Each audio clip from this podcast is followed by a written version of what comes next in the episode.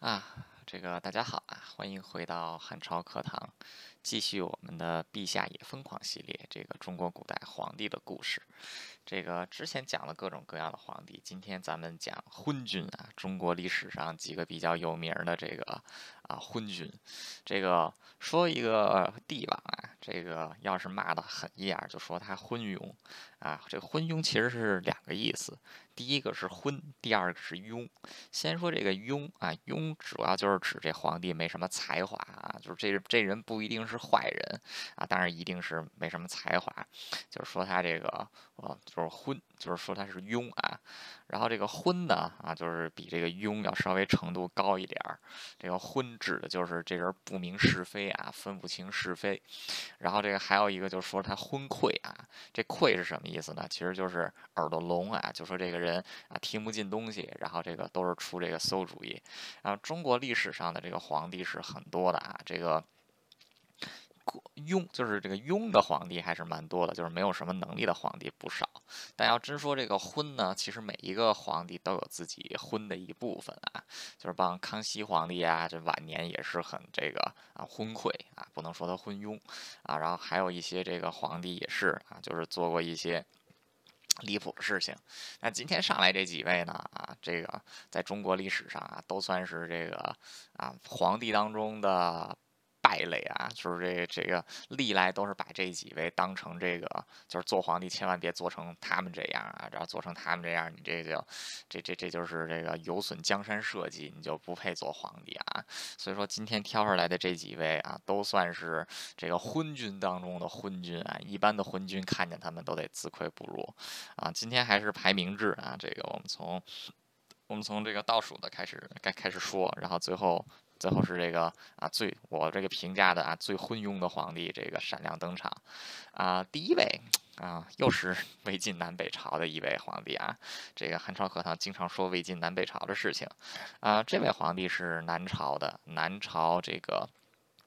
第一个朝代是。啊，这个算是东晋吧。东晋之后就是刘宋啊，刘裕建立的宋朝。因为要跟后面的很多宋朝分开，所以称它为刘宋。刘宋的啊，出有两出了两个废被废掉的皇帝啊，这个也是挺也是挺神奇的。就一个朝代有两个皇帝啊被废掉啊，但是要算上少帝刘义隆、刘义福的话，其实是三位啊。这个。第一位登场的呢是第一位废帝啊，叫刘子业。这个刘子业的爸爸是刘宋的孝武帝刘俊啊。刘俊也算是一个比较有作为的皇帝啊。不过这个晚年他比较荒淫无道啊。驾崩之后呢，这个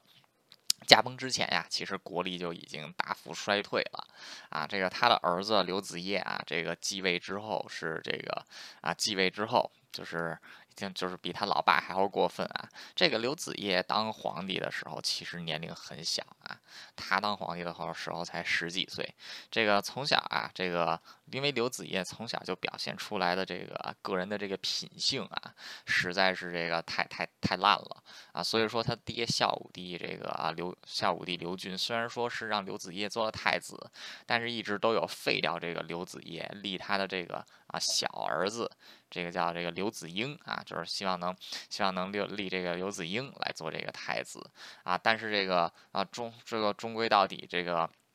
还是这个没有废掉刘子业的这个太子位啊，然后最后刘俊一死，刘子业就做了皇帝啊。这位仁兄一上台啊，就展现出了与众不同的一面，就是他当时是特别恨他老爹的。为什么恨他老爹呢？啊，就是他老爹天天都想着要把自己给废了，所以他特别的这个啊，所以说他特别讨厌他老爹。他老爹死了之后，他干了三件事。第一件事就是跑到他妈那儿，跟他妈兴奋地说：“妈，我爸死了，我是皇。”帝了啊，给他妈气的都都病倒了。然后这第二件事是什么呢？去找他的妹妹山阴山阴公主啊，找他找到山阴公主那儿，特高兴的说：“妹妹啊，咱爸死了，我是皇帝啦！”啊，然后这是他干的第二件事儿啊。第三件事是什么呢？就是他爸爸刚刚那个下葬啊，就是这土都没都没。都没给那个田云氏呢，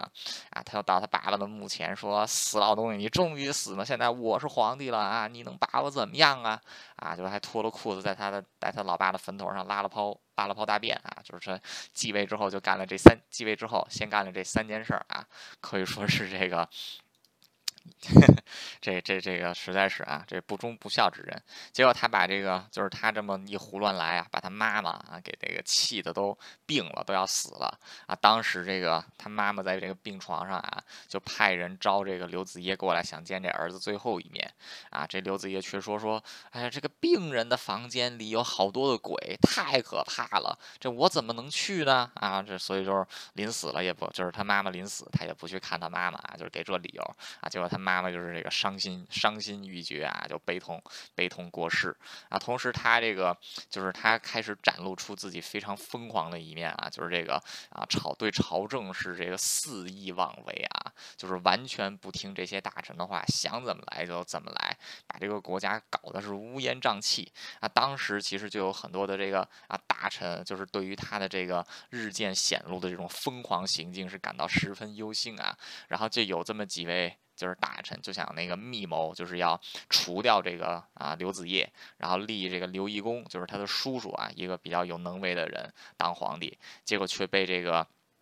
其中一个人沈清之给告发了啊，结果这个刘，结果这个啊，这个刘子业啊，就是亲，就是亲自带兵，就是剿灭了这群想要谋反的大臣啊，领兵到了他叔叔刘义恭的这个府上，把刘义恭给杀了，杀了之后还把还亲手啊，把刘义恭给大卸八块，把刘义恭的眼睛给挖了下来啊，放到这个蜂蜜里，然后这个蘸着蜜糖给吃了啊，就称这叫鬼目粽啊，你想想这吃自己。你的这个吃自己叔叔的眼睛。啊，然后这次之后他是就是这个大权在握啊，然后就开始向这个开始疯狂的这个啊报复这些朝臣，报复自己的这些啊就是宗亲。啊。首先他就是这个不是之前有一个弟弟就跟他抢过皇位嘛啊，当然那弟弟也把他给杀了。啊，然后这个他就开始大杀这些这个自己的这些叔叔啊什么的。啊，杀到最后只剩下他的这个三个叔叔啊，就是十一叔、十二叔和十三叔这个三个人还。活着，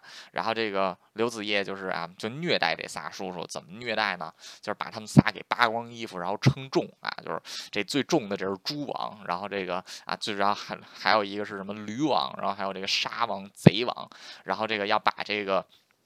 把这仨叔叔啊，像这个牲口一样养着，尤其是最重的这个刘裕啊，就是把他衣服扒了，给他关猪圈里啊，然后就像喂猪一样，每天给他啊喂饭。然后这个 有一次这个，然后有一次这个啊，这这这刘子业也不知道怎么想的，就想把这猪王给杀了。然后这个猪王的弟弟啊，刘修仁，就是这个就是这个为了保他哥哥这一条命，就说说说这个这猪怎么能杀呢？啊，你得把它养的再肥点，等到时候太子继位祭天的时候再杀。杀这个猪啊啊！然后这个这这这这这这这这王八蛋一听，哎，这是是个道理啊，这是这么个道理，哎，就就留了他这个猪王叔叔这么一条这个这这么这么一条命啊！当然，这个刘子业啊，他自己这个可以说是倒行逆施啊，终于也也是就是惹的是天怒人怨啊啊！最终是又是有一批这个啊大臣就是。他们又是密谋啊，要杀这个啊刘子业啊，这一次可以说是这个成功的把这个刘子业给杀掉了啊，是怎么回事呢？啊，当时这个刘子业也是因为杀人太多啊，这个晚上做噩梦，然后醒了之后就问一个这个巫师说这是怎么回事？巫师说是这个宫殿里有鬼，咱们得去抓鬼啊。然后结果这个有一天晚上，这个刘子业就跟这个巫师在这个皇宫的这个就是啊皇宫的这个寺庙里边啊，就是这个就是做这个驱鬼于是啊，结果就被大臣们逮到机会啊，就是这个啊，就是攻入皇宫，把这个刘子业给杀了啊。刘子业当年多大呢？十七岁啊。他继任皇位的时候十六岁，死的时候十七岁啊。但是他的这些疯狂的行径啊，在中国历代的这个帝王来看啊，绝对是变态当中的一位变态，而且是这个未成年人啊，都能做出这么疯狂的事情啊。所以说，这个刘子业绝对是这个啊，在我们。所以说，刘子业在我们的这个世世界里，绝对是能排到第一第一位的。那么很可惜的是啊，这个刘子业只是我们一开始的这个排名第一的这么一位皇帝啊。这个接下来的皇帝呢，其实是比刘子业更要可怕的啊，这个先说说这个下一位啊，像下一位是谁呢？啊，下一位其实很多人都不承认他是一个皇帝啊，为什么呢？这个因为他啊，确实这个德位有点名不正言不顺的意思啊，是谁呢？王莽，就是篡夺了西汉的那个人啊，王莽。那么，王莽啊，其实这个他，嗯，他。如果如果是看他这个前半生的话啊，其实王莽的一这个前半前王莽的前半生啊啊，其实还是一个挺不错的人。怎么说呢？啊，他挺有才华的啊，他是外戚出身，然后这个从小啊就是礼贤下士、清廉简朴啊，经常把自己的这个就是啊这个俸禄啊分给自己的门客还有穷人啊，所以说这个。啊，然后这个，所以说他就一直积攒了、积攒了、积攒了这个很多的人气啊，然后后来也是逐步在这个朝堂上面啊步步高升啊，所以说很快这个，所以说很快王莽呢就成为了就成为了这个啊西汉末年的一位大权臣啊，这个大大大权臣王莽啊，王莽这个他是。地道的儒圣出身啊，所以说他在很多方面都很崇敬孔子以及孔子那个时代的东西啊。这个 当时这个汉朝东西汉末年呀，啊，皇帝死的比较快啊，都是这个小孩儿这个死的比较多。啊，后来这个王莽随着权力越来越大啊，其实也是这个啊，就是不仅是掌握了禁军啊，还掌握了这个朝政的大权，也是得到了朝野的这个拥戴啊。后来他也是这个步步加官进爵啊，这个加酒。西呀，成俸禄啊，女儿成了皇后啊，然后这个甚至他的身份地位在诸侯王公之上啊，啊，后来这个往往呢，就是这个。后来王莽呢，也是在这个众人的推举之下，因为当时的皇帝年龄太小，这个王莽成为了皇帝啊，就是这个汉朝至此结束啊。然后这个王莽的这个新的朝代啊，就是建立啊，就取名叫新朝。这个从这个方面来看，王莽好像并不是一个特别罪大恶极的人，对吧？毕竟是这个被人推上来当皇帝的。那为什么后世对他的这个骂名这么多呢？啊，就是这个王莽啊，他绝对算是一个昏君啊，就是这个。啊，就是他不庸，但是他绝对是昏。这个王莽上台之后，就实行了一个件事情，叫王莽改制啊。这个就是他自己的改革。这个王莽改制应该说是中国历史上最失败的一次改革啊。为什么呢？刚才说了，王莽是儒生啊，他最喜欢的朝代其实就是那个孔子在的那个时期啊，也就是春秋战国时期。所以王莽改制的这个。啊，中心思想就是把一切啊都回到这个啊 春秋战国时代啊，就等于说要强行把这个社会的历史要倒退这么啊七百年的时间啊，就回要回去啊。这个具体的方法有什么呢？啊，第一就是当时大家都流行有这个铜钱儿啊，有这个货币，然后这个。然后这个就是当时都是铜钱了啊，这王莽说不行，春秋时期那时候没有铜钱，我们不能用铜钱，我们改用贝壳啊，就就啊就不能发行铜钱，就用贝壳，哎，然后还有这个什么，当时已经有这个铁犁啦，有这个牛耕啊，对吧？然后结果这个王莽就说不行，春秋时期那会儿没这个，春秋时期都是青铜器啊，所以就不能用这个铁器种地。然后同时这个就是之前这个就是现当时在西汉末年都是这种啊土地私有制的啊，然后这个王莽就说不行，这不能土地。私有，我们得回到那种奴隶制时期，得到井田制时期啊，因为孔子那会儿就是井田制的这种制度啊，所以说，所以，所以，所以说，我们就都得回去，然后结果又又得回去啊，然后这个朝廷的官制也是改了，就是这个西汉的这个朝廷的制度其实是建立的还不错的，尤其是自从汉武帝以后分成中外朝，结果也被这个王莽给给改了，给改了回去啊，然后甚至这个官员的衣服啊，然后这个很多东西啊，都得回到这个西周的时代，就得回到七百年前啊。就放到今天做一个 对比的话，就相当于这个。就相相当于这个啊，这个这个找个公司啊，什么公司？Amazon，Amazon 做一个改革，就是说从现在开始啊，我们 Amazon 这个不支持 iPhone，也不支持 Android 啊，我们这个就是我们这个在电脑上这个唯一支持的系统就是 Windows 95啊，然后我们这个啊手机上只支持这个诺基亚的塞班系统啊，而且是必须得是2008年以前的啊，你想想这不就是这个，这不就是招人恨吗？啊，所以说在他的这些政策啊。啊，可以说是完全不符合当时的实际情况啊。百姓是被他搞的是民不聊生啊，而且他就是这个改革的时候，这个朝廷的这些政令很多都是朝令夕改，就是上到官吏啊，就是都不知道这改革到底是怎么回事儿。你就可想下这个当时就情。情况有多乱，所以说国家就整个陷入了混乱啊！你，这个就相当于这个，就好比今天中中国就是来一个改革啊，说一切都要回到这个毛泽东时代啊，就什么都得回毛泽东时代啊！这个你想想，这这多混乱啊！所以说王莽的这个改革很快就是把这个。他的这个新朝啊，弄得民不聊生，再加上紧接着又发生了天灾啊，然后这个各地的这些农民啊，就纷纷起义，像什么赤眉军啊，这些全都起来了。这个新朝建立十五年之后，就这个灭亡啊，这个。王莽在这个在这个啊赤眉军攻入长安的时候被杀掉，他的首级呢也被砍了下来，成为之后历代皇历代皇帝和皇朝的收藏品啊，就是他的人头成为了收藏品。就是当时这个皇帝继位要拿两个东西，一个是传国玉玺，另外一个就是王莽的首级。传国玉玺后来是在五代十国的时候丢掉了，王莽的首级是在这个。西晋灭亡的时候，就是刘耀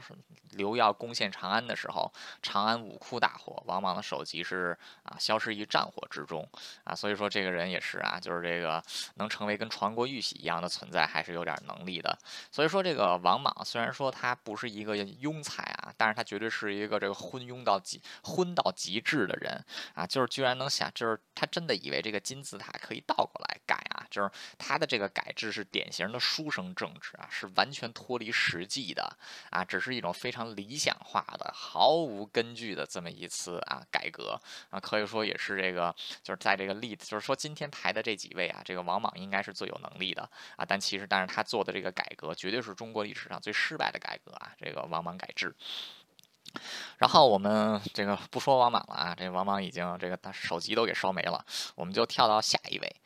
啊，下一位呢，其实也是汉朝的。刚才往往是西汉末年啊，这一位呢是东汉末年啊。这位是谁呢？啊，汉灵帝啊，汉灵帝这个刘宏啊，这个。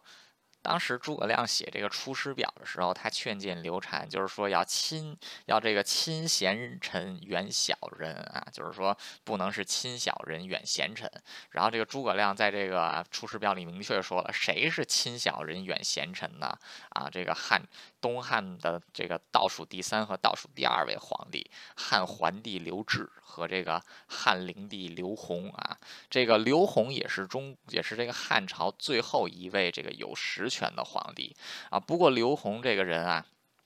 他是跟宦官一起长大的啊，所以说这个人是完全就是他是非常宠信宦官，虽然手上有实权啊，但其实也是被这个宦官给操弄着。那么当时在这个就是在他刚刚继位初期的时候啊，这个洛阳的这个很多啊文官，就是这个外戚，像这个陈蕃啊、窦武啊，就曾经联合这个外戚啊，就想要把这些宦官给搞掉啊。结果这个当时的这个宦官啊，就是这个就怂恿汉灵帝啊，就说说这帮人要造反。这个汉灵，这个这个这个汉灵帝啊，要是一般的人就想说，这些人为什么造反呢？不就是因为你们这群宦官折腾吗？但是你这个汉灵帝啊，他是跟这群宦官一起长大的啊。这宦灵这个汉，当时这个《三国演义》里不是有一个十常侍嘛，就是十个大宦官。这个当时汉灵帝啊，是把这个太宦官当自己的亲爸爸、亲妈妈一样啊。这个灵帝自己都说了，张让是我爸，赵忠是我妈啊，段珪是。我二姨夫啊，就是这个这张让和段珪这这俩人不知道怎么就成了这个亲戚了啊，这俩人估计也是挺挺挺挺晕乎的啊。反正不管怎么样吧，就是这一次啊，在这个汉灵帝的这个助攻之下，这个反抗宦官的权，反抗汉官的这个行动都被他给这个压，都被他给压了下去啊。所以说他在他在这个汉灵帝执政时期啊，这个宦官。宦官当政是中国历史上最可怕的时候啊！当时朝廷上的大臣不是宦官，就是宦官的党羽和亲和亲信啊，所以说是这个啊，非常的这个 非非非常的这个可怕。那当时后来这个啊，就是因为汉灵帝的这个啊倒行逆施啊，而且他对外战争也是不停的失败，因为他都不会用人啊。然后很快就是这个发生，就是当时这个。然后他也是收这个重税啊，为人非常的这个啊荒荒淫，然后这个经常大兴土土木，所以说在这个啊。公元这个啊一这个一八四年的时候啊，这个老百姓活不下去了。这个老百姓之前都是指望皇帝啊，结果皇帝是个废物；指望大臣，这个大臣呢又斗不过宦官啊，然后就想指望其他的官员，其他的官员又是宦官的党羽。这老百姓一来想了想，一来二去就说算了啊，就是说我们还是靠自己吧。所以公元一八四年啊，黄巾之乱爆发。然后这个在黄巾之乱爆发的同时啊，这个凉州的这个马腾和韩。所以也取兵啊，在这个，在这个八郡的这个啊八郡的这个。就是张鲁父子啊，也这个五，就也这个五斗米教啊，就开始，然后天下就是陷入了这个黄巾大起义的浪潮当中。那这个当时他就这个灵帝也是不得已啊，解放了很多被这个关押的大臣，因为这些大臣能带兵打仗，宦官不行啊。结果这个大臣们把这个黄巾之乱好不容易给打压下去之后，汉灵帝并没有因此啊做出什么改变。你像一般的情况之下，就是你的这个政策引起下面的人暴动了啊，你第一件事。可能就是反思自己的政策啊，这个灵帝不是，灵帝是反思别人啊，他就觉得这个之所以这个老百姓会这个造乱，就是因为管他们管得不够狠啊，所以说在这个黄巾之乱之后，他是丝毫没有这个减少对这个。百姓的可百姓的这种压榨啊，结果这个黄巾大起义虽然被压下去了，但紧接着一个更大规模的起义又出来，这个黄巾军的余余党不断的出现啊，而像什么黑山贼呀、啊白波贼呀、什么张燕啊，这些人全都是这个啊，就是全都起来了啊，所以说这个当时汉庭也是陷入了这个。内忧外患之中，然后就在这个时候，这个作为这个中国历史上这个啊昏君，这个昏昏君当中排名前几的这个大昏君啊，灵帝当然也是这个要火上浇油。当时有一位这个当时西汉的这个地方政治制制度啊，是这个地方。地方的这些大地方的这些官员是手中没有军权的，军权基本上都是掌握在中央政府的手里，所以这个西就是西汉和东汉从来没有出现过这种地方的这个啊大员，然后手握兵权作乱的情况啊。当然这个啊除除了是这个啊早年的这个七国七国之乱啊啊这一些，那是当但是后来之后就是这个汉武帝也是这个把这个很多权力从这些分封国手里收了回来，所以其实到汉武帝之后。后啊，这个西汉就没有再出现过这种地，西汉也就没有再出现过啊这种地方地方拥兵自重的情况啊。但是当时这个有一位官员叫刘焉啊，就是这个刘璋的爸爸。刘璋就是之后被这个刘备赶出四川的这个人啊。刘璋的爸爸刘焉就跟这个汉灵帝建议啊，就是说给地方的刺史兵权，然后让这个刺史来这个在地方啊，就是。抵挡这个叛军的这个攻击，然后这个保护中央朝廷。这个要是一般的皇帝啊，有点脑子都是肯定是否定的。为什么？就是这个放下放兵权给地方，就是往往会造成的一个最直接的结果，就是地方兵权大于中央啊，就是全国就会陷入分裂割据的情况啊。当然，这个灵帝一想啊，这他妈真是个好主意啊！就是这这个，我作为一个这个啊世界金世界上独一无二的大昏君啊，这么昏的招我肯定得出啊。结果他就。下放兵权啊！下放兵权之后，这一次就出来了很多这个地方的，像什么这个刘表啊，像什么刘焉啊啊，这个南边长沙的这个孙坚呐啊，北边的袁绍啊啊，这个什么公孙公孙瓒啊，这些名字都很熟悉吧？都是三国里的对吧？哎，他们就是有了这个兵权，就开始不听这个中央朝廷的话了啊！所以说这个。灵帝的这个，所以说灵帝他这个自继位以来做的每一件事情，都是在拆自己汉朝汉朝大家庭的局面啊。所以说这个皇帝真是做成这个份儿上，也是这个非常难得的啊。就是说他做的每一件事情，都是在把自己往这个死火坑里推啊。所以说这哥们儿还是很厉害的。那么这个灵帝在位的时候，这个汉这个东汉变得有多惨呢？啊，灵帝在位初年也算是汉这个东汉啊，比就是顶峰的这个余晖。当时的中国的人口是超过五千万人的。啊，灵帝这个驾灵帝驾崩的时候，中国人口大概还剩多少呢？啊，八百万左右，剩下那四千二百万去哪儿了？啊，死了。对，那可不是废话嘛，当然是死了。啊，就是有这个饿死的呀，打仗的时候被打死的呀，这个啊，反正这个当时这个中国人口是呈雪崩式的这种啊崩，这个雪崩式的减少。这个在那翻开那个时候啊，这个真的是是一段人吃人的历史啊，这个。当时这个就是啊，东汉末年，这个曹操饿肚子啊，这个程昱管了他三顿饭啊，每顿饭里其实都掺杂着这个人肉。这个汉灵帝的儿子刘协，汉这个汉汉献帝就是末代皇帝汉献帝啊，他从这个洛阳逃出来的时候，洛阳当时就剩了十几户人啊，那个当年可是东汉的这个京师啊，那个上百万的人口，最后就剩下十几户人，这个。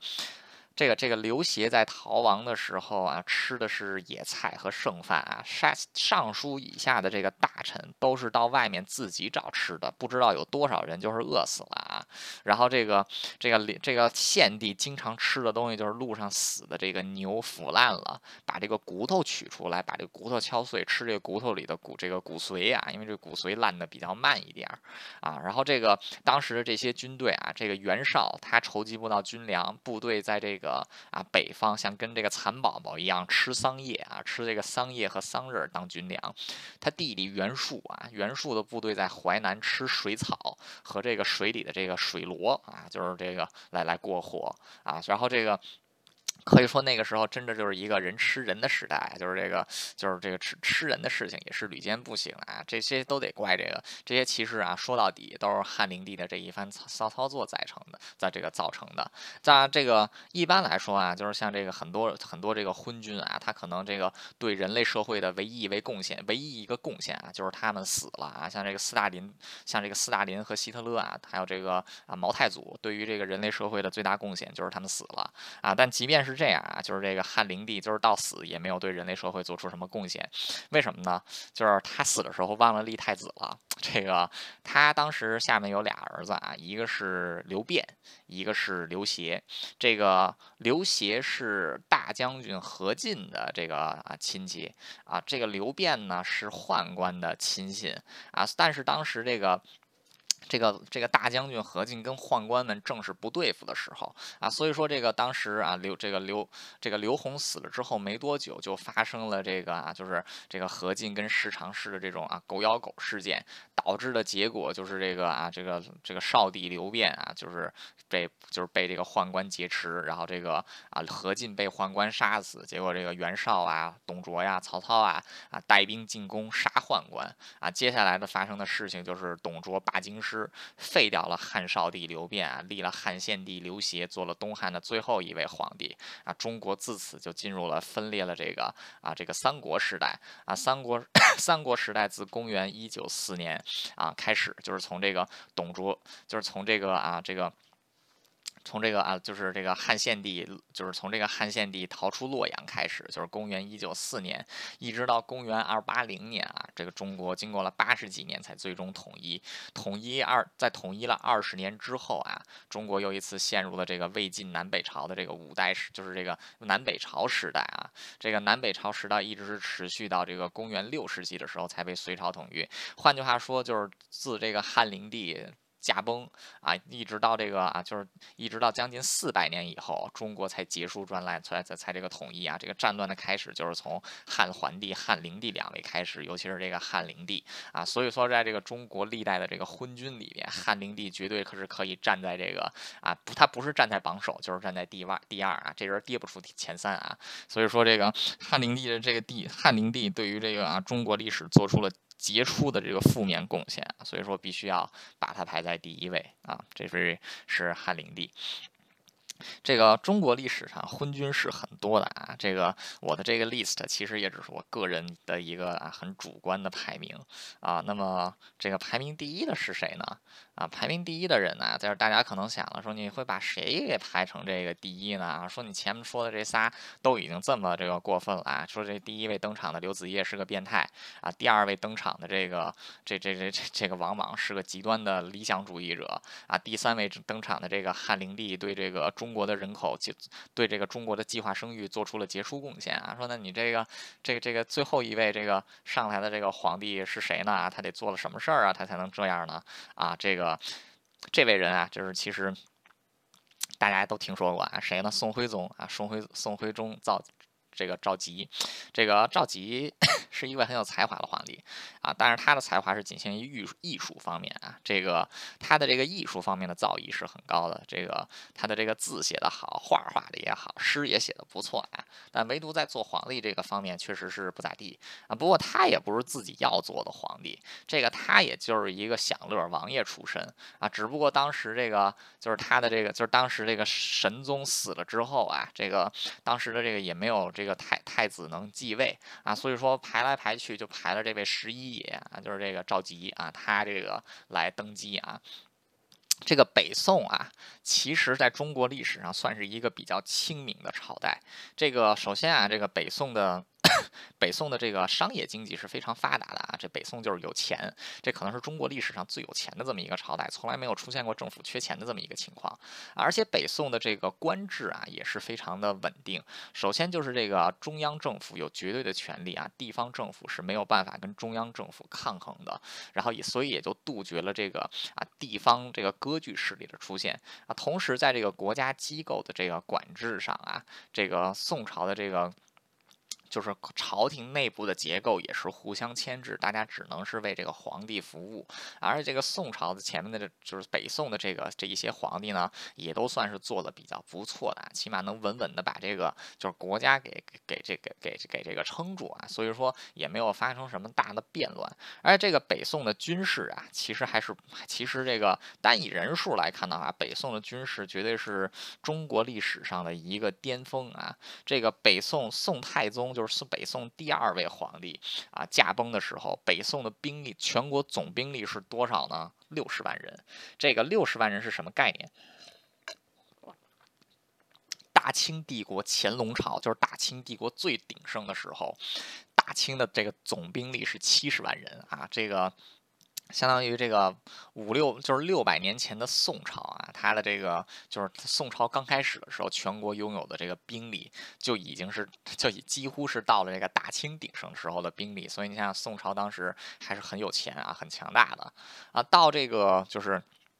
到这个产。澶渊之战啊，就是这个宋，就是这个宋真宗的时候，这个当时北宋的兵力是多少呢？一百二十万。一百二十万是什么概念？美国现在这个有三点五亿人啊，美国常备军的兵力是不到一百五十万人的啊。所以说宋朝当时就能有一支这么巨大、人数这么巨大的军队，所以说这个国家还是挺强的啊。虽然这个军队战斗力是一方面，而且这个就是说当时这个包括这个就是这个。啊，宋徽宗的这个啊上一任这个宋哲宗啊，就是这个就是司马光 主政的时候上的那位上的那位皇帝啊，当时他也是这个啊，对于这个他当时也有这个王安石变法，所以这个国家的实力还是这个稳步向上走的。所以说，但凡是一位比较平庸的皇帝上来啊，北宋还是能够继续下去的。啊，很可惜的是，这个宋徽宗绝对是昏君当中的战斗机啊，就是这个徽宗他是这个把北宋的这一些这个啊很不错的制度。基本上全给毁了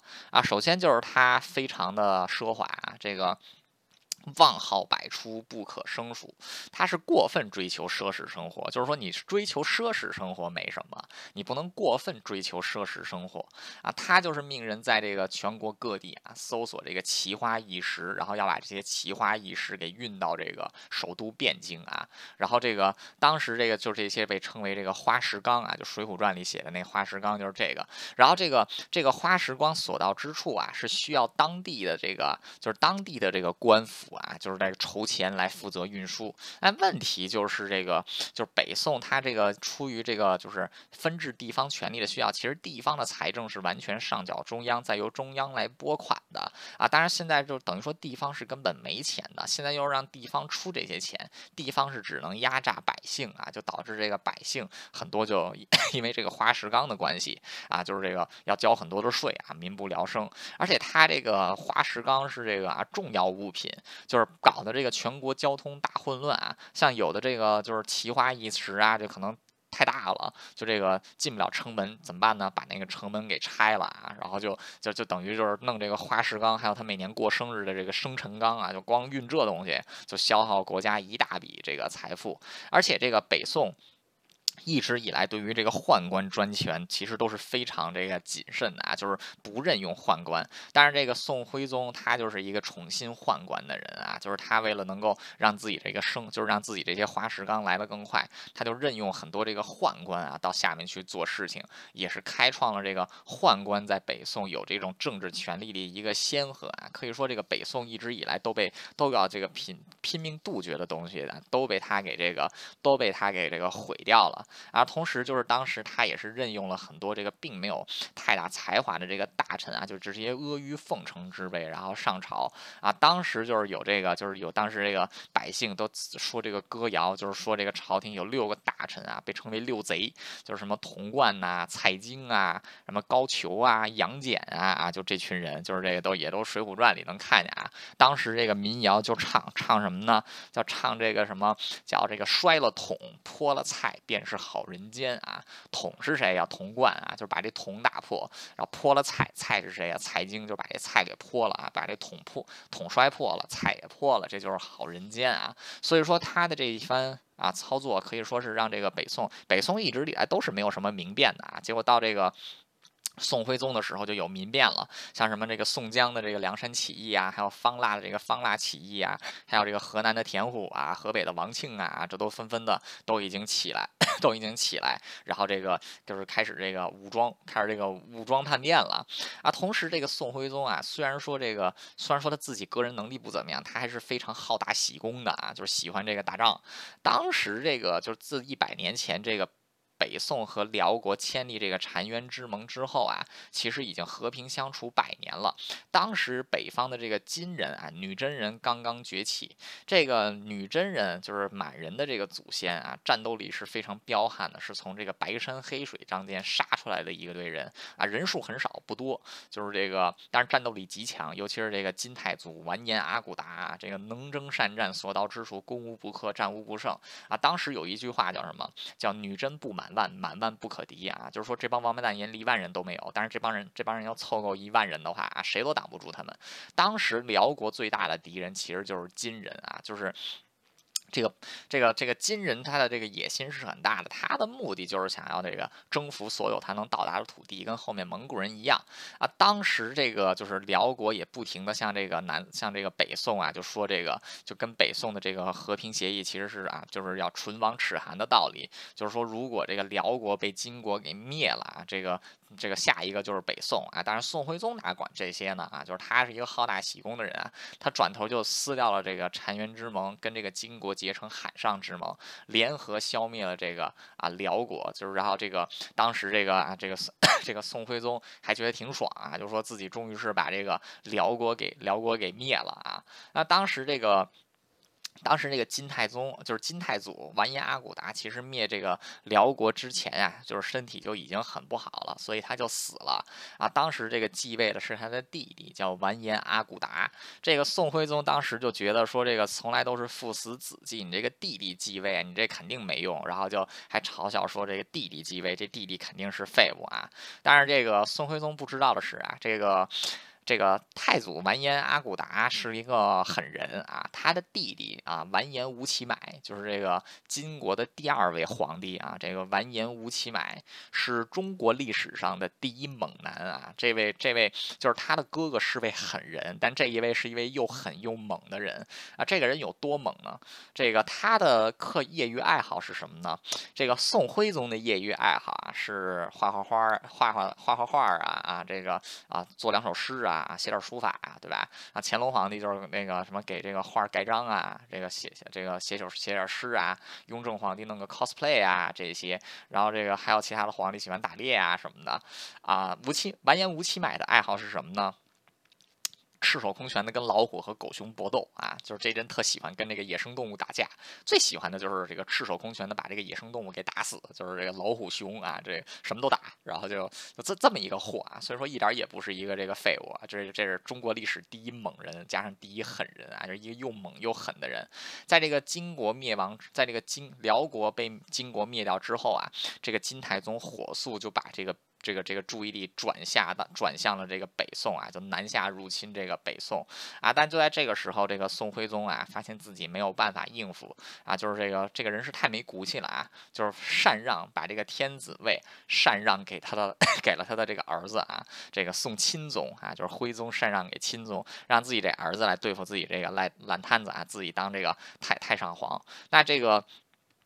当时这个啊，就是他的这个儿子宋钦宗啊，跟他老爸一比，其实也不咋地啊。这爷俩呢，就是把这个守备汴京城的希望交在了一个神棍身上啊，就是这个一个禁军老兵叫这个郭京。然后这个郭京他说自己什么精通这个道道家的这个什么奇门遁甲，精通佛家的这个什么各种经文啊，能施这个啊奇门遁甲法，然后就能把这金人给挡住啊。这爷俩一听可可高兴了啊，就让他来这。个就是这个让他来布置，结果这个他就把这个汴京城城门全部打开啊，在这个汴京城外用七千七百七十七个人啊，光着屁股布了一个阵啊，就是这个就六甲法，然后这个然后这个就是说天降神兵啊，说要说要能把这个金军给挡住啊，金军有没有被挡住呢？啊，去金军确实是被挡住了啊，金军这个被挡住了两个两个小时，就金军到这个城汴京城下一看啊，金军是没见过这种这种场面的啊，金军都吓傻了，都站着都不能动了，说？好，七千七百七十七个人没穿衣服，在那儿手舞足蹈的，打这么多年仗了，白山黑水一直打到这个。一直打到北京啊，现在都打到这个，现现在现在都已经打到这个河南了啊！说打了这打了这个四分之一个中国，没见过这场面啊！有零有整的七千七百七十七个跟这儿干嘛呢？是吧？这看了两个小时之后啊，这个金军就说：“那咱打一下试试吧！”啊，结果这个啊这一下啊，就是这个把这个就是神兵给所谓的神兵打败啊，他这个城门都开着呀，结果这个金军就这个四路入城啊，这个攻占了帝都汴京。然后这个后来发生的事情大家也都知道啊，这。这个。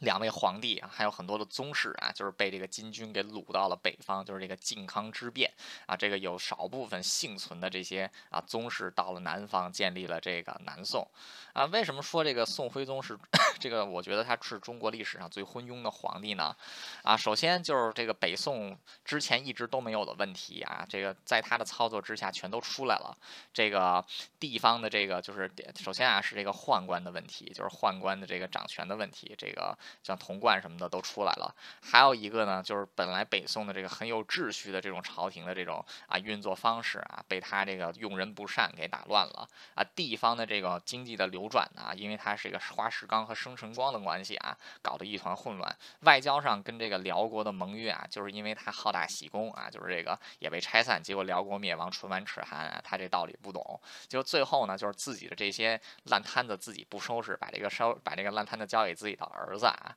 然后这个，结果他这个儿子跟他老爹一样没有用啊，搞出来了这么一个这个啊啼令人啼笑皆非的一幕啊，结果最后自己也是被这个掳掠到了 掳掠到了北方啊，那可以说这个徽宗他是一个。